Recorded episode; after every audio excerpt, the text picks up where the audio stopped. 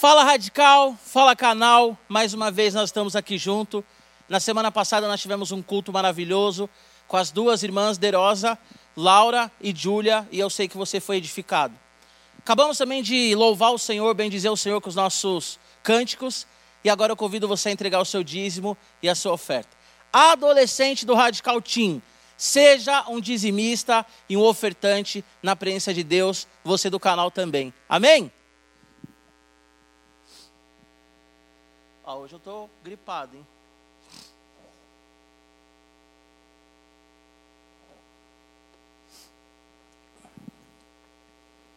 Galera, como acabamos de ver, acabamos de falar antes da oferta. Semana passada nós tivemos aqui a Júlia e a Laura falando sobre chamado. E foi um momento assim gostoso, onde a gente entendeu a questão do chamado. O Joãozinho também deu uma pincelada sobre isso. E hoje eu quero falar para você não se distraia pelo caminho. Hoje nós vamos meditar em Neemias, a minha versão NVI, Neemias capítulo 6. A Bíblia diz para mim e para você que Neemias, ele serviu o rei, o rei da Síria, o rei Artaxerxes, e a Bíblia diz que certo dia, alguns irmãos chegam até onde ele está e ele pergunta: "Como estão as pessoas em Jerusalém?" O irmão dele diz assim: Olha, as pessoas estão desoladas e Jerusalém está sitiada, acabada, queimada. Os muros de Jerusalém foram derrubados. A Bíblia diz então que Neemias, no capítulo 1, ele passa alguns dias e depois lendo a, a, o livro de Neemias, nós vamos perceber que ele passa um período orando, um período assim de meses, orando, jejuando, chorando e clamando pelo povo de Jerusalém. Primeira coisa que eu quero te falar já nessa introdução é que o seu dom, ele está relacionado com o outro. O seu dom, ele, ele te impulsiona para o outro. Como eu já falei aqui, o pastor João, ele pregou na primeira mensagem e ele deixou muito claro que o dom, ele é algo que Deus te dá para você edificar o outro. O único dom que é auto-edificável é o dom de línguas. Então Neemias, ele está ali diante do rei. O, o Neemias, ele está ali no palácio ele está bem, ele está numa zona de conforto, ele é um homem de confiança do rei, mas a Bíblia diz que ele se compadece daquele povo. Então, o seu dom, você tem o dom, você adolescente que está me escutando, de repente você diz, eu não sei qual que é o meu dom. Você jovem talvez também questione a mesma coisa, e eu quero dizer para você duas coisas sobre o dom. Primeiro que o seu dom, ele é um chamado para edificar o outro, e segundo, que o seu dom, ele responde a uma necessidade. Nós vemos Neemias, um líder, um cara visionário, um administrador. Mas o que impulsiona o dom de Neemias é a necessidade, a necessidade de restaurar um muro em Jerusalém. Quando Neemias ele escuta aquilo ali, o coração dele dói. Eu tenho falado isso para alguns adolescentes. O que que causa tristeza no seu coração? Nós temos várias causas, nós temos várias coisas para lutar. Mas a minha pergunta é: o que que causa uma dor no seu coração? Causa uma dor no meu coração viver na sociedade em que nós vivemos. Essa semana que passou, nós tivemos o caso de uma mulher negra de 51 anos, na verdade, isso acho que foi em, ma em, em maio, mas passou na televisão essa semana. Uma mulher negra de 51 anos que ela foi abordada pelos policiais. E você adolescente viu isso, você jovem viu isso, você pai viu isso. E aquela mulher ela foi pisoteada como o George Floyd foi. E nós vemos que o caso do George Floyd foi um caso que, que deu um boom no mundo, deu um boom no Brasil. E algumas pessoas dizem assim, só porque é americano. E eu não quero discutir se é porque é americano ou não. Mas a verdade é que essa mulher, até hoje, eu não sei o nome dela, se você sabe, por favor, me manda no WhatsApp ou coloca aí no chat. Porque parece que nós nos acostumamos com as barbáries que acontecem no Brasil. Aquilo que acontece nas favelas brasileiras, aquilo que acontece já desde quando Portugal veio ao Brasil, desde quando nós fomos descobertos e os índios foram massacrados e depois vieram os negros e continuaram sendo massacrados, desde quando o Brasil é Brasil, coisas acontecem e nós nos acostumamos. Nós nos acostumamos com uma mulher negra ser pisoteada por um policial na favela. Nós nos acostumamos com meninas, adolescentes e jovens que são abusadas sexualmente. Nós vamos nos acostumando com o pecado, nos acostumando com tudo aquilo que a sociedade impõe sobre nós e nós e nós nos calamos. E isso tem que causar uma revolta no nosso coração, isso tem que nos fazer chorar, isso tem que nos fazer clamar, ao ponto que nós vamos até aquelas pessoas. Olha aqui para mim, se você me perguntar como que vai o Brasil, eu vou dizer para você, olha, moralmente ele está destruído. Adolescente, moralmente ele está quebrado. Jovem, moralmente ele está nas mãos do diabo. E o que que isso causa no meu e no seu coração? Isso tem que causar em nós uma revolta, e aquilo que nós temos como dom, aquilo que nós temos como talento, tem que nos impulsionar em direção à sociedade, para que nós tenhamos uma sociedade melhor. Neemias ele se posiciona. Neemias ele estava bem, Neemias ele comia bem, Neemias ele estava confortável. Assim como você está confortável na sua casa. Ou não, se não estiver, ok. Mas a maioria de nós estamos confortáveis na nossa casa. E coisas estão acontecendo e nós temos que nos mexer, nós temos que nos mover, porque Deus, ele nos deu talento. Deus, ele nos deu dom. Deus, ele nos tem um chamado. E o tema dessa mensagem, como já foi dito, não se distraia pelo caminho. Eu quero ler com vocês Neemias 6, a partir do versículo 1 até o versículo 9, que diz assim: quando Sambalá, Tobias, Gesem, o árabe, e o restante de nossos inimigos souberam que eu havia reconstruído o muro e que não havia ficado nenhuma brecha, embora até então eu ainda não tivesse colocado as portas nos seus lugares, Sambalá e Gesem mandaram-me a seguinte mensagem: Venha, vamos nos encontrar no dos povoados da planície de Ono. Eles, contudo, estavam tramando fazer-me mal, por isso enviei-lhes mensageiros com essa resposta. Estou executando um grande projeto e não posso descer. Por que parar a obra para encontrar-me com vocês? Ele pergunta. Eles me mandaram ainda quatro vezes a mensagem e todas as vezes lhe dei a mesma resposta. Então, na quinta vez, Sambalate mandou-me um dos seus homens de confiança com a mesma mensagem. Ele tinha na mão uma carta aberta em que estava escrito: Dizem entre as nações, e Gesem diz que é verdade, que você e os judeus estão tramando uma revolta e que por isso estão reconstruindo o muro. Além disso, conforme dizem, você na iminência de se tornar o rei deles, e até nomeou profetas para fazer em Jerusalém a seguinte proclamação a seu respeito: Há um rei em Judá. Ora, essa informação será levada ao rei, por isso vamos conversar. Eu lhe mandei esta resposta, diz Neemias. Nada disso que você diz está acontecendo pura invenção sua. Estavam todos tentando intimidar-nos, pensando, eles serão enfraquecidos e não concluirão a obra. Eu, porém, orei pedindo, fortalece agora as minhas mãos. Eu quero abordar três aspectos baseado nesse texto, Neemias 6, do versículo 1 ao 9. E o primeiro aspecto, eu quero, eu quero esse aspecto está né, tá baseado é, é, no chamado de Neemias e no nosso chamado. Primeiro aspecto é: o seu chamado é um grande projeto.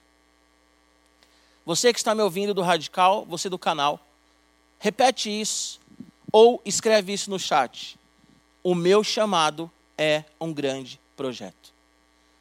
A Bíblia diz que Neemias, então, ele pede cartas ao rei, ele pede liberação ao rei para ir passando pelas províncias e chegar em Jerusalém. E a Bíblia diz que ele chega em Jerusalém, ele começa a construir então os muros. Quando ele sente aquela dor, eu quero ser enfático nisso. O seu dom te impulsiona em direção ao outro. E o seu dom, ele, ele tem uma causa. O seu dom, ele responde a uma necessidade. O seu dom, ele responde a, a algo que a sociedade está clamando, a algo que a igreja precisa. O seu dom responde a isso. Então, eu quero que você entenda que o seu chamado é um grande projeto. E quando Neemias ele está ali, então ele já construiu os muros. A Bíblia vai dizer aqui no versículo 1 que ele ainda não colocou as portas, mas levantou os muros. Se você volta alguns capítulos, você vai ver que quando ele começou a construir os muros, Sambalá e Tobias e todos aqueles que eram adversários falavam assim: se passar uma raposa aí, rapaz, vai derrubar esse muro. Está construindo o um muro por quê? Para quê? Ele não tem capacidade.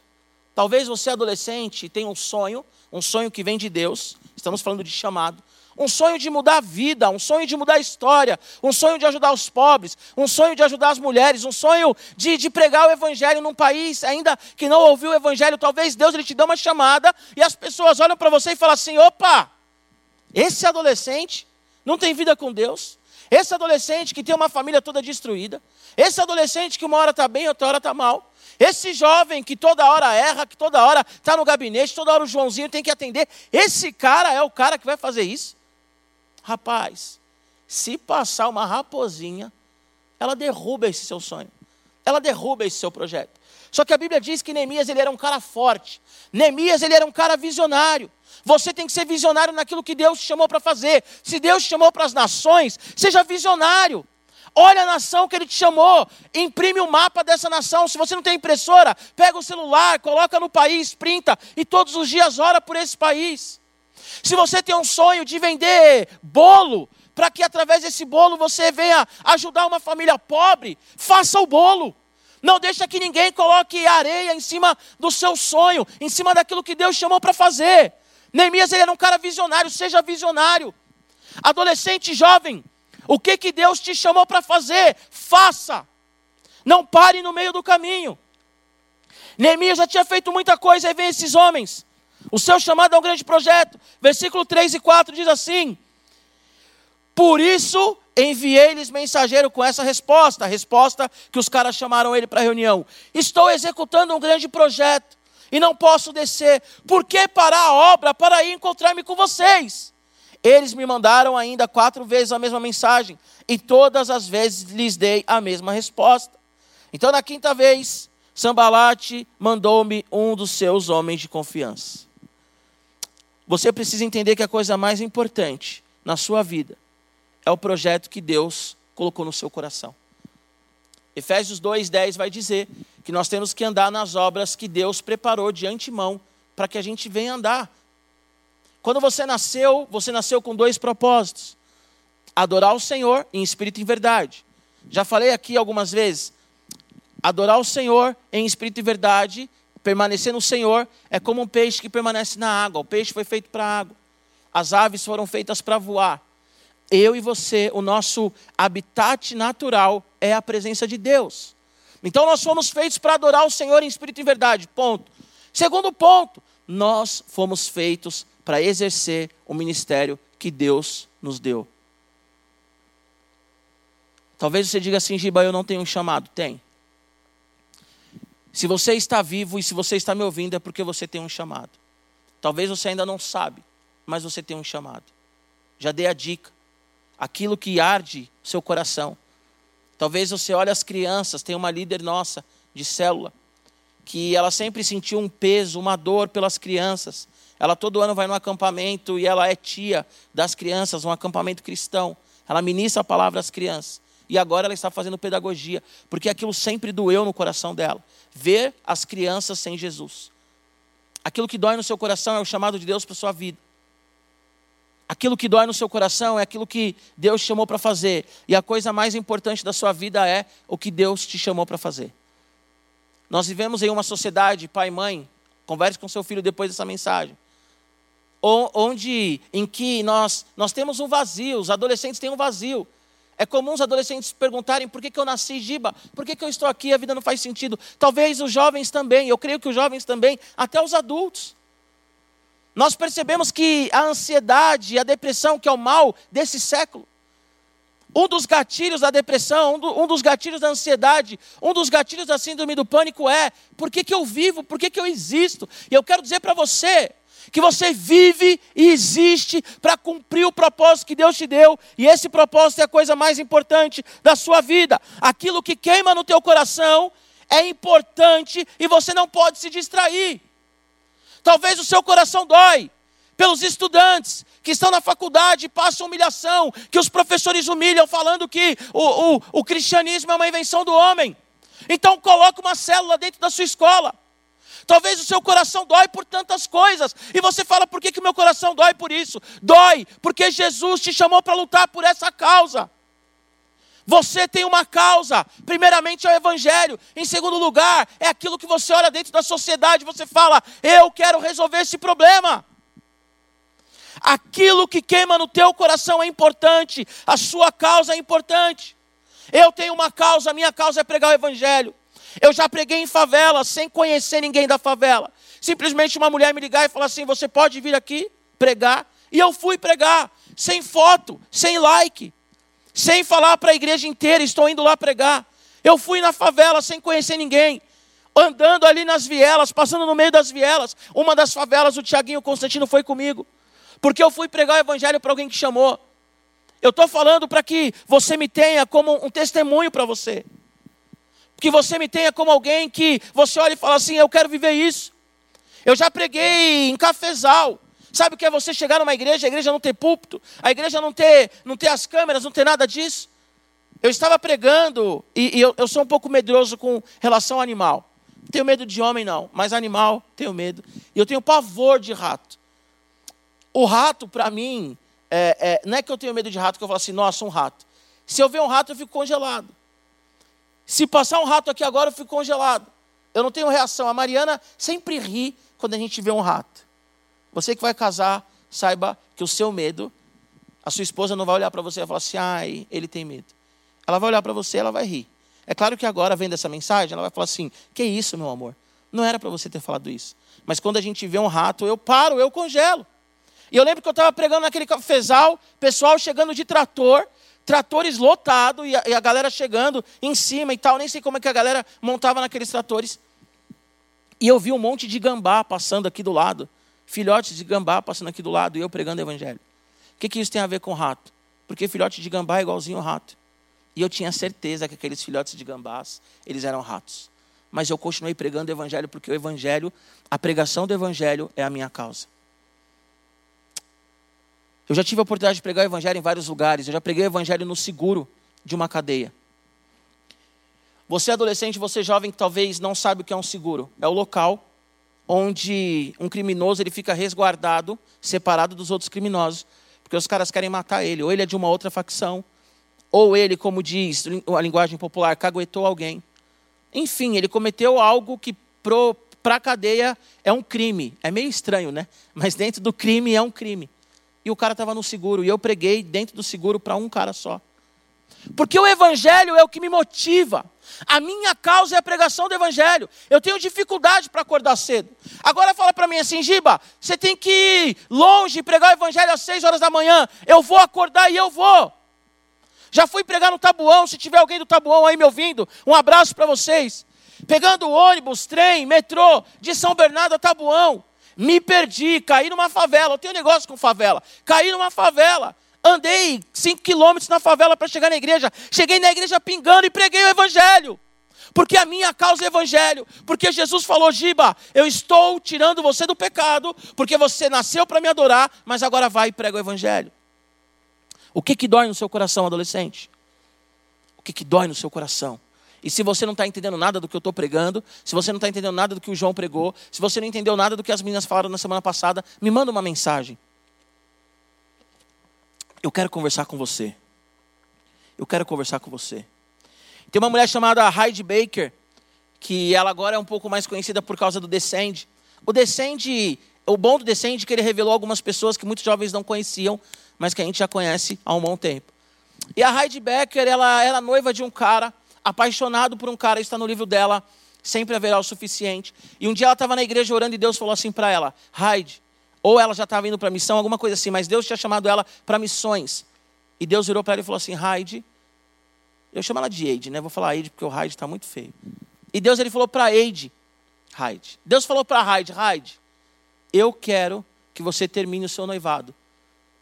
Porque esse homem não é o homem que vai te acompanhar no ministério, não vai te acompanhar em missões.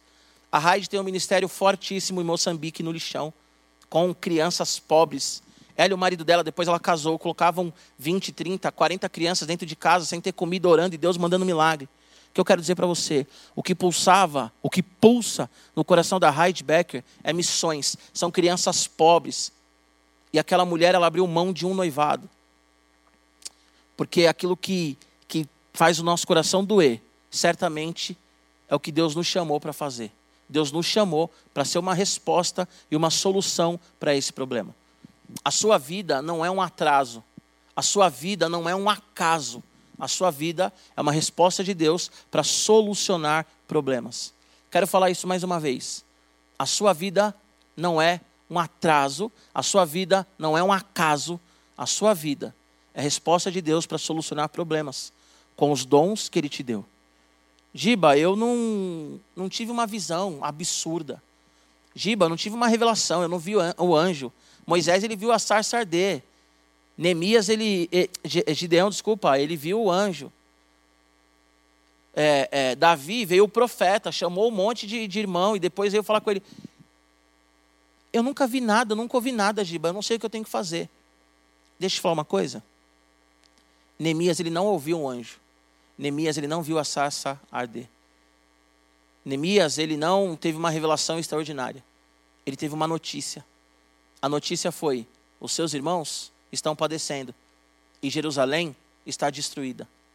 O chamado de Neemias foi apresentado como uma necessidade e não como uma teofania. O que é teofania? Elementos da natureza que Deus usa ali, que Deus ele se manifesta através deles, ou um anjo, enfim. Ah, Giba, eu não, não oro em línguas. O que, que uma coisa está relacionada à outra? Ah, Giba, não tem desculpa. Já falei isso várias vezes no Radical, já falei aqui também. Toda desculpa que você der para Deus, Deus vai falar, filhinho, alguém já deu. Chama lá Neemias. Vamos falar para esse cara que nós queremos fazer uma reunião com ele. Os caras estavam tramando para matar Neemias. Ele falou assim: não vou descer, porque eu estou em uma grande causa. Porque a minha causa, a minha causa é um grande projeto. Neemias ele olhou e falou assim: fala para esses caras aí que eu não vou descer. Por que, que eu vou conversar com esses caras? Ah, Giba, sai da sua casa e vem aqui, porque agora a gente quer bater um papo tal. Por quê? Você está me convidando para pregar o evangelho, para fazer um discipulado, para orar, para alguma coisa? Não. É para perder tempo, é para me tirar do foco, então eu não vou. O maior, a maior armadilha do diabo nos dias de hoje não é se levantar contra. O maior problema da igreja, eu vi um, um comentário do Nicodemos a respeito da carta de 1 João. O maior o maior obstáculo da igreja, aquilo que causa mais dano na igreja nos dias de hoje, sempre foi assim, não é a perseguição. O, o, período que a igreja mais cresceu na história foi na perseguição. Dizem que na China, um país perseguido, a, a igreja ela tem crescido, é o lugar que a igreja mais cresce no mundo. A perseguição nos leva a buscar o Senhor, a pandemia nos leva a buscar o Senhor. O maior problema da igreja é a heresia. O maior problema da igreja é a distração. O maior problema da igreja é ficar perdendo tempo com coisas secundárias. O maior problema dos crentes é ficar olhando o louvor e falando assim: ah, mas olha a roupa do músico. Não interessa a roupa do músico, mas ele está te levando à adoração. O maior problema é você ficar olhando e falando assim: ah, mas olha essa transmissão, teve X, Y e Z erros. Não importa os erros, desde que a mensagem chegou ao seu coração. Porque tem muita gente que se distrai com o pregador. Eu sou pastor de adolescente, sou pastor de adolescente. Estou pregando para jovem. E você sabe disso que eu vou te falar. Hoje, na nossa sociedade, na igreja, Confunde-se likes, confunde-se seguidores com o cara ser homem de Deus. E tem um monte de cara pregando besteira e uma juventude inteira se perdendo, porque o cara tem 100 mil, 300 mil, 1 milhão de seguidores. Seguidor não quer dizer nada. Tem muita gente que nem tem Instagram, nem tem Facebook, nem tem Twitter, nem tem TikTok. E são grandes homens de Deus. O problema adolescente é que você fala para mim assim, Giba, eu não sei qual é o meu chamado. Mas o que que dói no seu coração? Talvez você não tenha tempo de pensar o que dói no seu coração quando você vê as notícias, porque você fica o tempo inteiro no videogame. E eu sempre falo isso porque eu sei que videogame está no auge para vocês.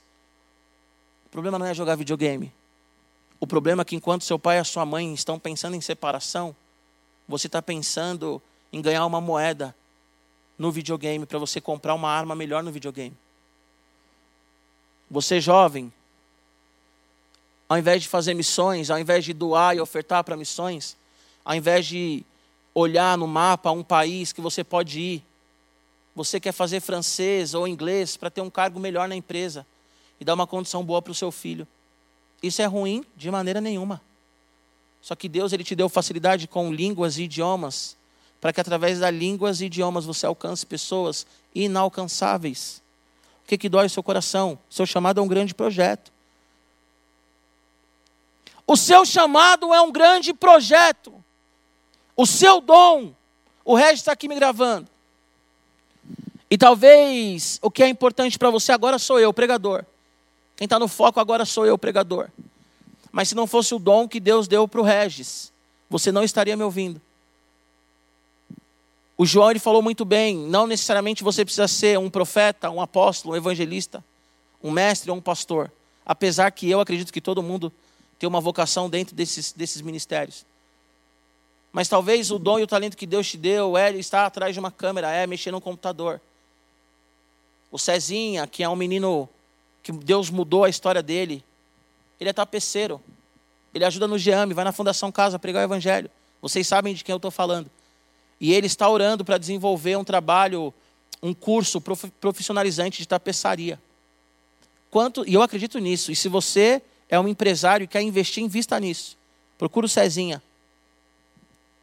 O, a empresa dele chama Mãos Talentosas. Procura Mãos Talentosas no Instagram, no Facebook que eu quero dizer com isso é que, através da tapeçaria, o Cezinha, em nome de Jesus, vai ser canal de bênção para que Jesus venha salvar vidas, dar dignidade a alguns meninos e ainda pregar o Evangelho.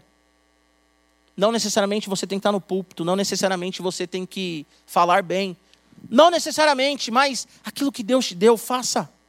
Adolescentes, vocês sabem mexer em computador, em rede social como ninguém. Ajuda as igrejas a desenvolver, ajuda a igreja do seu bairro. Não saia da IBP, mas fala assim: olha, eu sei mexer, eu quero te ajudar, pastor, ajuda. Você tem um bom celular, faça isso. Primeiro aspecto, o seu chamado é um grande projeto, não se distraia. Hoje a coisa mais fácil que tem é se distrair. Não se distraia. Eu estou numa grande obra. Ah, mas isso vai te levar a lugar nenhum, não interessa. Isso vai me levar aonde Deus está mandando eu ir. O seu chamado é um grande projeto. Queria ter muito mais tempo para pregar, mas é isso. Segundo aspecto, o seu chamado, ele causa um impacto no mundo. Repete comigo assim: o meu chamado causa um impacto no mundo. Quando Neemias ele escuta aquela história e ele chora e ele clama e ele vai para lá, talvez você não sabe disso. O que representa os muros derrubados? Primeiro, Israel era um povo escravizado, então os muros derrubados significava todo mundo entra em Israel e faz o que quer. Festa da uva, todo mundo entra lá e faz o que quer. Todo mundo vai lá e humilha todo mundo, não tem muro. Os muros nessa época significavam proteção.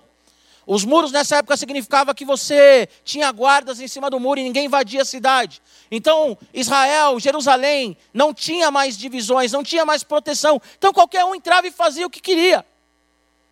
Primeira coisa, quando Neemias ele ouve que o muro está caído, é isso.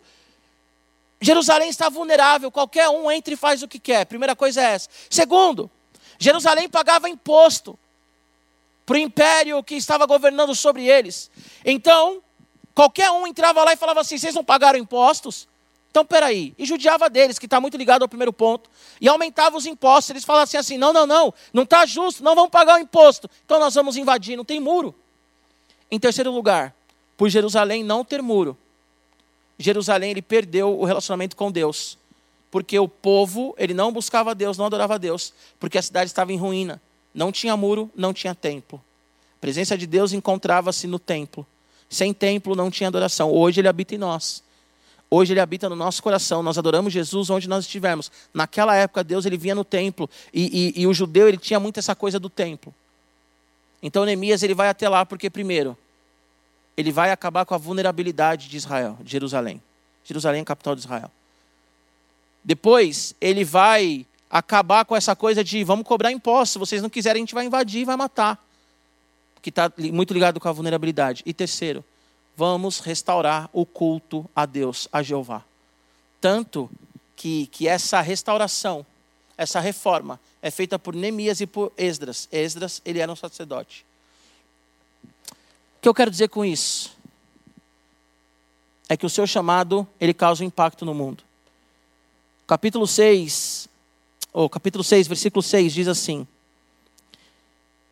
Ele manda a carta, né? O, o, o, o Tobias, Gesem manda a carta, onde está escrito assim: Dizem entre as nações, e Gesem diz que é verdade, que você e os judeus estão tramando uma revolta, que por isso estão reconstruindo o muro. Mas o Neemias ele estava reconstruindo o muro por causa de tudo isso que eu te falei. Tem um livro chamado 21 lições para o século 21, do Noah Harari, que, que é inclusive um israelita, que ele diz que tudo que nós fazemos, ele tem um impacto no mundo. A forma que você utiliza a sua água causa um impacto no mundo. A forma que você estuda causa um impacto global. E eu não preciso ir muito longe, nem você precisa ler o livro para entender isso. Nós estamos em uma pandemia que começou na China. Quem diria que aquela coisa que aconteceu na China iria colocar o mundo inteiro dentro de casa? O que você faz na sua casa causa um impacto no mundo.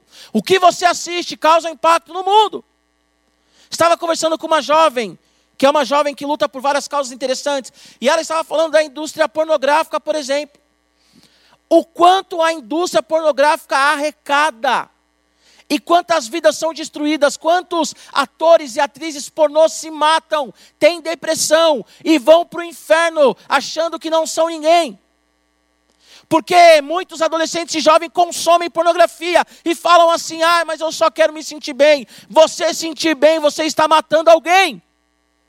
Quantos jovens no mundo, espero que na igreja não tenha isso, Quantos jovens no mundo vão numa biqueira comprar uma cocaína, comprar uma maconha e falam assim: não, mas eu só quero curtir um barato. E quantos jovens e adolescentes não estão morrendo no tráfico? Porque jovens e adolescentes vão lá consumir drogas. O que você faz causa um impacto social, ambiental, global. Então, Neemias, ele entende isso. Eu reconstruir o muro não significa somente que eu serei beneficiado, como eu já falei, ele morava no palácio, mas a minha atitude vai trazer dignidade a Jerusalém, aos meus irmãos, aos israelitas. A causa de Neemias, ela é social, ela é econômica, ela é espiritual. Quando Neemias ele vai até ali, ele fala assim: "Ei, eu vou restaurar a dignidade desses caras". Giba, eu não tenho dom, eu não tenho chamado, eu não tenho talento. Você sabe abraçar alguém? Sei. Então vai com as meninas, manda uma mensagem para Emily, para Bruna, manda uma mensagem para Vitória. Manda uma mensagem para a galera da BCP, que está indo na Cracolândia mesmo em tempo de pandemia, com máscara, com face shields. Eles, eles vão protegidos para não pegar o corona e nem também transmitir o corona para ninguém, mas eles estão lá abraçando as pessoas. Eles estão lá falando do evangelho para as pessoas, eles estão levando comida para quem não tem comida, eles estão levando dignidade para aquele que vive sem dignidade. E eu não sou o cara a favor de assistencialismo pelo assistencialismo. Eu sou o cara que, para mim, o que muda a pessoa é a pregação do evangelho. O que eu quero dizer com isso? Também você não tem que ir só abraçar e dar comida. Também você não tem só que pintar a casa de alguém que está precisando. Também você não tem que só levar a cesta básica. Você tem que levar o evangelho, a pregação do evangelho, que cura, transforma e liberta e restaura. Giba, mas eu não sei pregar o evangelho. Você tem uma história. Conta a sua história. Você tem uma história, conta a sua história, o que Deus fez por você. A sua forma de viver o cristianismo causa um impacto no mundo. Quantos adolescentes estão morrendo sem conhecer Jesus? E eles estão morrendo sem conhecer Jesus porque você não prega o evangelho na sua escola. Porque você se distrai, porque nós vemos tudo à distância. Presta atenção nisso. Neemias ele escuta, ei, a galera lá está morrendo, Neemias. Ei, Neemias, os muros lá caíram. Ele chora, ele clama, e ele fala: Senhor, perdoa. Ele pede perdão porque os muros foram destruídos, porque o povo de Israel deu as costas para Deus. O pecado, ele exala, o pecado ele tem, ele tem toda uma liberdade no mundo. Nós vivemos muitas coisas socialmente erradas, porque o homem, o homem deu as costas para Deus. Então Neemias ele dobra o joelho, ele pede perdão, mas ele fala: "Eu vou lá fazer alguma coisa".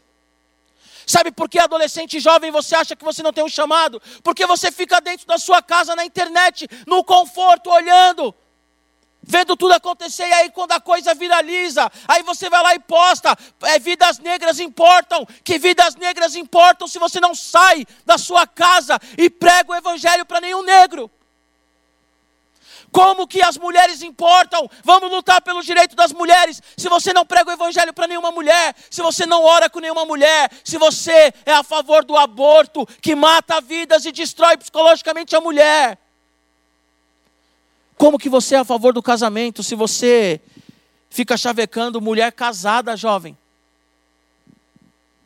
Neemias, ele escuta e ele fala: Eu vou fazer alguma coisa, eu vou lá. Eu sei, adolescente, que para você fazer alguma coisa, de ir, eu digo ir, sair da sua casa e ir, você tem que pedir para o seu pai, já pede agora. E se você, pai, estiver bravo comigo, me perdoe. Mas Deus, Ele te deu esse filho para ele pregar o evangelho, para ele ir para a rua aos pecadores que não conhecem Jesus e pregar sobre Jesus. Deus, Ele não te deu esse filho para ele ser mimado. Ah, Giba, você quer me ensinar a criar os meus filhos? Não, de maneira nenhuma. Maneira nenhuma. Eu quero dar tudo de melhor para as minhas duas filhas. Quero. Eu quero que as minhas filhas se vistam bem, eu quero que as minhas filhas estudem em boas escolas, eu quero que as minhas filhas tenham bons brinquedos, eu quero que as minhas filhas, quando tiverem minha idade, tenham um bom carro, tenham um bom casamento. Mas eu oro para que as minhas filhas preguem o Evangelho, eu oro para que as minhas filhas sejam cheias do Espírito Santo, eu oro para que as minhas filhas sejam missionárias. Eu oro para que a Heloísa um dia vire para mim e fale assim: Papai, eu quero ir para o Oriente Médio, papai, eu quero ir para a África, papai, eu quero ir para a Ásia, papai, eu quero, eu quero pregar o Evangelho para quem não conhece. Meu coração vai doer. Mas eu vou falar: Obrigado, Jesus, o Senhor ouviu a minha oração. Você, jovem, já é mais independente, você não depende tanto dos seus pais como adolescente. Sai da sua casa e faz alguma coisa. Sai da sua casa e faz alguma coisa. Nós não temos que viver um evangelho teórico. Conheço a Bíblia de Gênesis Apocalipse. Ok, o que, que você faz com esse conhecimento? Os fariseus conheciam também. A Bíblia diz em Lucas que um fariseu e um publicano sobem no templo e o fariseu fala assim: Senhor, o senhor sabe que eu jejuo, o senhor sabe que eu não sou como esse publicano, o senhor sabe que eu sou justo. E o publicano ele vira e fala assim: Senhor, eu não sou digno que o senhor olhe para mim. Senhor, eu não sou digno, eu não sou digno de falar contigo, perdoe os meus pecados. E a Bíblia diz que aquele homem pecador, ele foi quem, quem alcançou, vamos assim dizer, o favor de Deus. É muito fácil, é muito fácil postar hashtag nas redes sociais não fazer nada. E agora eu vou voltar a não se distrair no meio do caminho. Também você não tem que lutar todas as causas, nem todas as causas são suas. Primeiro, todas as causas que você tem que lutar tem que estar ligada ao Evangelho. Eu fui contra a manifestação que teve na Paulista, a última. Por que eu fui contra? Porque não tinha nada a ver com o Evangelho. Porque as mesmas pessoas que estavam ali se manifestando, eu falei isso aqui. Daqui 10 anos, ou menos 10 anos, estou sendo iludido. Daqui um ano vão estar se levantando contra o Evangelho. Então a nossa causa tem que ser uma causa pautada na Bíblia. E eu não tenho que lutar todas as guerras. Sabe? É assim que eu luto minhas guerras, aquele louvor todo mundo gosta, eu não tenho que lutar todas as guerras. Se o Daniel, que está aqui me filmando, virar e falar assim, Giba, deu ruim, eu preciso de alguém para cantar. Sucesso, Daniel. Algumas pessoas me viram cantando. Música da Isla. Tira-me do vale, quero ver sua mão. Tira-me do vale. Uh! Isso é o máximo que eu cheguei. Foi ruim. Eu não tenho que lutar. Ah, Daniel, oh, oh, Calori, me escala aí para tocar o teclado. Não. Não. Ah, Giba, tem um refugiado que ele fala, ele só fala árabe. Vai lá falar com ele. Eu só vou se orar em línguas, Deus mandar eu orar em línguas, eu quero interpretar. Ou se tiver um intérprete, essa luta não é minha, essa luta de falar com esse cara especificamente. O refugiado é luta minha. Eu não tenho que lutar também todas as lutas, você não tem que ficar é, é, militando todas as causas, mas você tem que ir no foco. O que, que Deus chamou para fazer?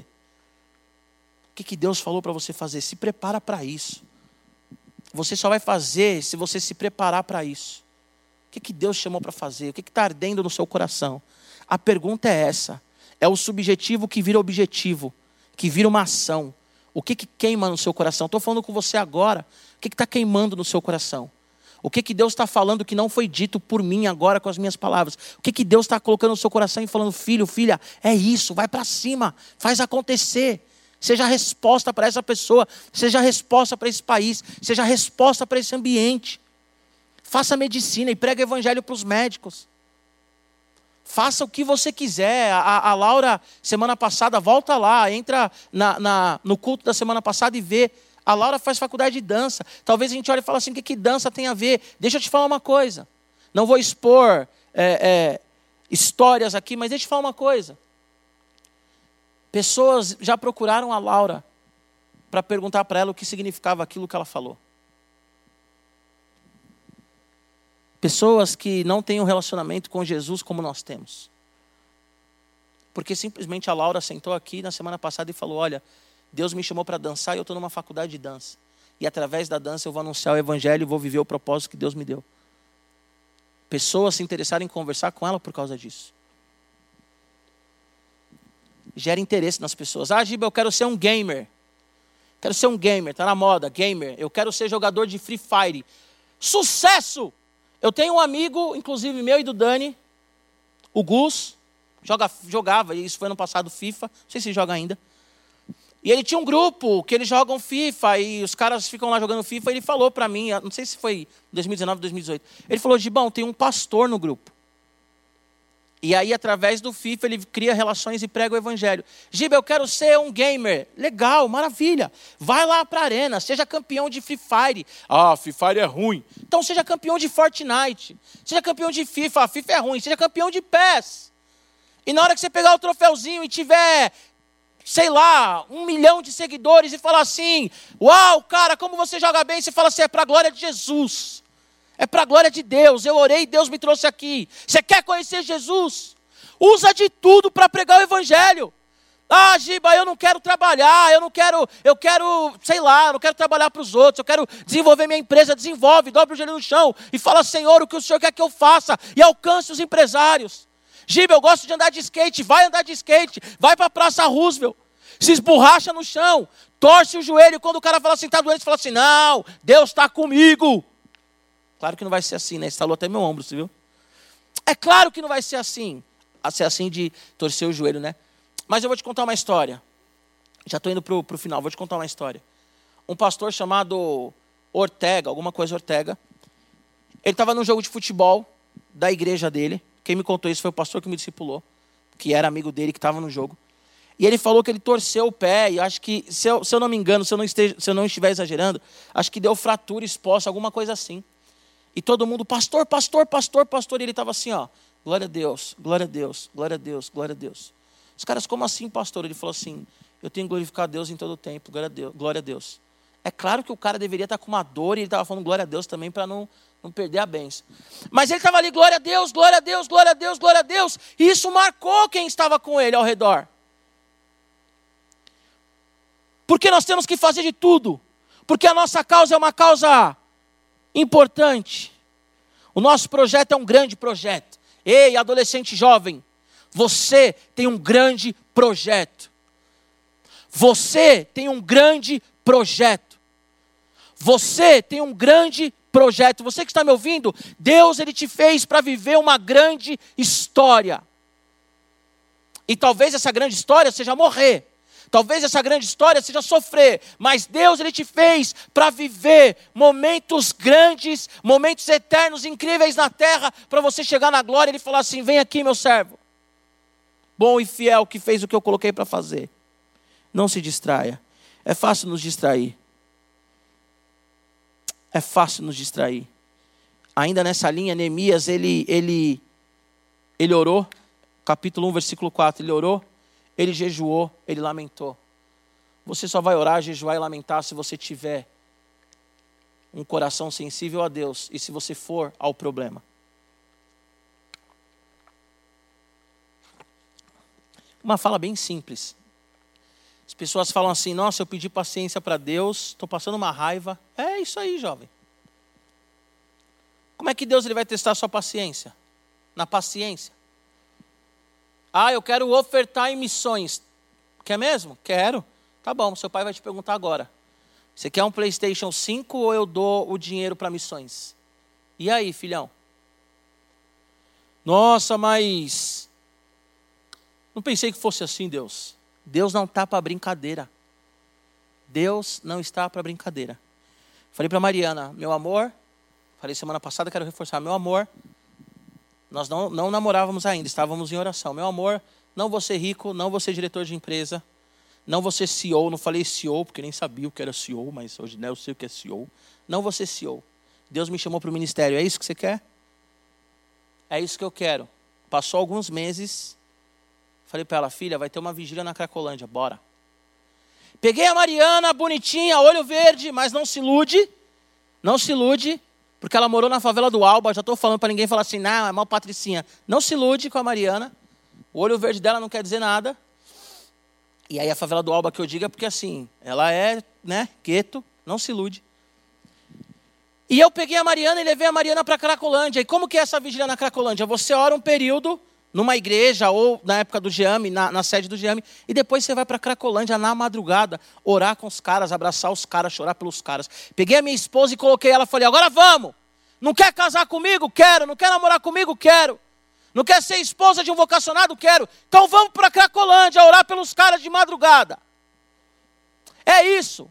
Tiba, eu não sei qual é o meu chamado. Primeiro, primeiro, primeira coisa que eu quero que você saiba, o seu chamado é para o outro, não é para você. Não pergunte o que Deus quer que você faça para você. O que, que você faz para o outro? Segundo, o seu chamado é uma resposta à necessidade. Qual que é a necessidade de hoje, 2020, que você olha e você fala, eu posso fazer alguma coisa, faça. Seja escrever uma carta. Escreve uma carta para alguém que está sofrendo, que está com depressão, para algum missionário. Escreve uma carta para alguém. Terceiro, o primeiro e segundo está na introdução. Agora o primeiro ponto que agora eu vou colocar como terceiro. Seu projeto ele é grande. Ah, mas não faz isso, não vai acontecer, vai acontecer sim.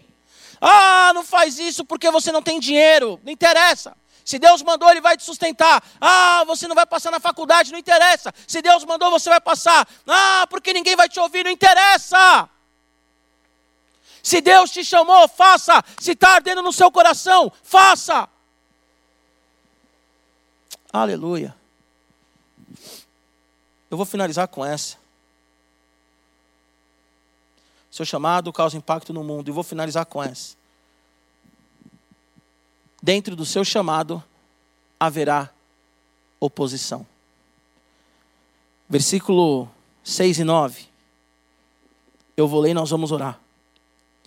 Em que estava escrito, né, que foi o que o Gesem e o Tobias mandou. Sambalá, Tobias e Gesem mandou. Dizem entre as nações, Gesem diz que é verdade, que você, os judeus, estão tramando uma revolta e que por isso estão reconstruindo o muro. Além disso, conforme dizem, você está na iminência de se tornar o rei deles. E até nomeou profetas para fazer em Jerusalém a seguinte proclamação a seu respeito: Há um rei em Judá. Ora, essa informação será levada ao rei, por isso vamos conversar. Eu lhe mandei essa resposta, diz Neemias. Nada disso que você diz está acontecendo, é por invenção sua. Estavam todos tentando intimidar-nos, pensando: eles serão enfraquecidos e não concluirão a obra. Eu, porém, orei pedindo: fortalece agora as minhas mãos. A sua obra é grande. O seu projeto é grande. O seu chamado ele vai te levar a ser respostas, resposta para uma pessoa, para pessoas, para milhares de pessoas, para uma nação, para uma família. E não se preocupe com o número, não se preocupe com likes, não se preocupe, ah, mas eu vou mudar a vida de milhares ou de um, não interessa, porque se você mudar de um, esse um pode impactar milhares. Agora eu quero que você saiba de uma coisa: haverão, terão acusações. As pessoas vão mentir a seu respeito. As pessoas vão caluniar. As pessoas vão dizer que você está fazendo coisas que você não faz. E as pessoas vão dizer: você está fazendo isso porque você quer ser aclamado pelo povo. Neemias está fazendo isso porque ele quer ser ordenado rei, ele quer ser ungido rei, ele quer ser nomeado rei. E não era nada disso. O que levou Neemias lá é porque ele amava aquele povo. Eu quero que você saiba que se Deus está te chamando para pregar o evangelho, as pessoas vão criticar você e as pessoas vão dizer que você está fazendo por motivos que não são verdadeiros. Se você é do louvor, as pessoas vão falar assim: ah, quer louvar porque a igreja tem que ver, e o pessoal do louvor é que dá mais trabalho. Dá trabalho mesmo, mas você não está ali por isso. Talvez você está fazendo medicina, quer fazer medicina, porque você quer ir para o médico sem fronteiras, as pessoas vão falar assim: ah, tá vendo? Quer ser rico. Sempre foi lá na igreja e pregou que tinha que ser simples, quer ser rico. Talvez você quer montar um, um, um albergue no futuro e as pessoas vão falar assim: que é ibope, não, não sei o que você quer fazer. Tem um negócio que eu não lembro o nome agora, que as meninas do Radical a Honda faz isso, que é escrever com aquela letra bonitinha e tal. Talvez Deus te chamou para fazer isso. Se alguém souber, coloca aí no chat o nome que eu não lembro agora. Talvez Deus te chamou para escrever isso, bonitinho e tal, e através disso as pessoas vão falar: Uau, que legal, vou ver o que está escrito. E é um versículo, e as pessoas se convertem. Mas quem é opositor vai falar assim: quer se aparecer. Quer se aparecer. O seu ministério, o seu chamado terá oposição. Esquece ministério com, com algo relacionado à igreja. Ministério é relacionado a você. Não existe sagrado e secular. Quem é santo, tudo que faz é santo. Quem não é santo, tudo que faz não é santo. Eu quero orar com você, porque no final dessa palavra, Neemias 6, 9, no final, Neemias fala assim: Eu, porém, eu, porém, orei pedindo, fortalece agora as minhas mãos. Deixa eu te falar uma coisa. Eu acredito, a Bíblia não, não, não diz isso nesse trecho, mas eu acredito que Neemias teve medo. Nós somos seres humanos, em alguns momentos nós temos medo, em alguns momentos nós pensamos em desistir, em alguns momentos nós pensamos, vale a pena mesmo. Mas o que nos mantém no propósito e o nosso coração queimando é orar e falar assim: Senhor, me fortalece. Me fortalece, Senhor, para continuar na caminhada, me fortalece. Adolescente, se você ainda não sabe qual que é o seu chamado, me manda mensagem. Me manda mensagem. Procure alguém que tenha o meu telefone, me manda mensagem. Jovem, se você ainda não sabe o seu chamado, conversa com o João. Mas o seu chamado, ele está ligado à necessidade que você olha e fala, eu tenho que resolver aquilo ali. Mas você não tem só que resolver, você tem que levar o evangelho para as pessoas. E você vai sofrer oposição. Você vai sofrer oposição em todos os lugares. Talvez você vai sofrer oposição na sua família. Talvez você vai sofrer oposição na igreja. Talvez você vai sofrer oposição pelos seus amigos, você vai sofrer oposição. Não estou falando que obrigatoriamente você vai sofrer oposição na igreja, na família ou dos amigos, mas pode vir. Assim como Judas falou para Jesus: essa mulher quebrou o vaso nos seus pés, que desperdício. Assim como Judas beijou Jesus, entregou Jesus para os soldados. A oposição veio daquele que sentava com ele à mesa. Então, se você ainda não sabe o seu chamado, me procura, procure o João. Se você sabe o seu chamado, se Deus falou palavras que eu não falei, ou através do que eu falei aqui, se Deus revelou o seu chamado ou fortaleceu o seu chamado, saiba que ele é um grande projeto. Saiba que ele é um grande projeto. Saiba que ele é um grande projeto. E por ser um grande projeto, pessoas se levantarão contra. Feche seus olhos. Pai, em nome de Jesus, eu quero agradecer a Ti agora pela Tua palavra, pela mensagem, pelo Evangelho. Quero te agradecer, Senhor, por Gênesis, Apocalipse, a revelação que o Senhor nos deu e a revelação que norteia as nossas vidas. Espírito Santo, aquece o nosso coração para nós entendermos qual é o nosso chamado e a nossa vocação. Ou aquece o coração desse que estava longe do seu chamado e da sua vocação. Deus, a tua palavra diz que Neemias ele ouviu ele ouviu uma história, ele ouviu que o povo estava padecendo, ele ouviu que o povo estava sofrendo, ele ouviu que o povo tinha sido derrotado e, e estava numa situação de humilhação. E ele chorou, ele jejuou, ele clamou, ele foi até lá. Senhor Jesus, levanta esse adolescente, esse jovem agora com jejum e oração, com choro, com súplica, para que ele entenda qual que é o local que ele deve ir ou com quem ele deve falar. Talvez, Senhor, o nosso chamado está dentro da nossa casa, em pregar o Evangelho para os nossos pais, em pregar o Evangelho para os nossos irmãos. Talvez a nossa missão, Senhor, é pregar o Evangelho para o porteiro. Talvez a nossa missão, Senhor, é pregar o Evangelho para a vizinha. Talvez o nosso, a nossa missão, Senhor, é levar uma comida para quem não tem comida e, junto com a comida, pregar o Evangelho, porque nem só de pão vive o homem. Talvez a nossa missão, Senhor, é dar aula para crianças e alfabetizar crianças da periferia, do Amazonas, crianças que não têm condições de estudar. Talvez, Senhor, o nosso chamado, a nossa vocação está relacionado com ser um empresário, um microempresário ou um grande empresário. E através da empresa empregar pessoas, ó Deus, e anunciar o seu evangelho e mudar a situação da sociedade. Talvez, Senhor, o chamado dessa pessoa que está me ouvindo agora é abraçar alguém que está no mundo pensando no suicídio. E com esse abraço, essa pessoa será curada. Eu não sei, Senhor, mas eu sei que o Senhor tem uma grande obra com essa pessoa que está me ouvindo agora, Senhor. O dom e o talento que o Senhor deu a ele, que o Senhor deu a ela, Pai, em nome de Jesus, que seja usado em prol do reino, em direção ao outro, para que o outro saiba que o Senhor é um Deus que existe, Pai. Obrigado, Senhor Jesus, hoje, especialmente, Pai, pelo Regis, pelo Tauan, pelo Dani, pelo Gabriel, pessoas que têm dado o talento deles, ó Pai, para essa mensagem chegar às pessoas que estão me ouvindo, pela galera do louvor também, obrigado, ó Pai. Porque muitas vezes, e na maioria das vezes, e todas as vezes, nós não precisamos aparecer, mas é o Senhor quem aparece. É o Senhor quem aparece, Deus. Nos dê causas que sangram o nosso coração. Nos dê causas, Senhor Jesus, que, que nos tire o fôlego. Nos dê causas que não nos deixa dormir, Senhor. E que a gente entenda que essa insônia é o Senhor nos dizendo: faça alguma coisa. Que nós venhamos diminuir, como diz João Batista. Que o Senhor cresça, Deus. Pai, eu peço agora que todos que estão me ouvindo saia dessa situação de inércia ou de uma situação de frustração e viva o chamado do Senhor, porque o Senhor tem um grande projeto. Se essa pessoa está me ouvindo é porque o Senhor tem um grande projeto com ela. Em nome de Jesus. Amém. Que Deus abençoe você, que você esteja ligado em todas as programações do Radical, do canal, que você também assista os cultos de amanhã.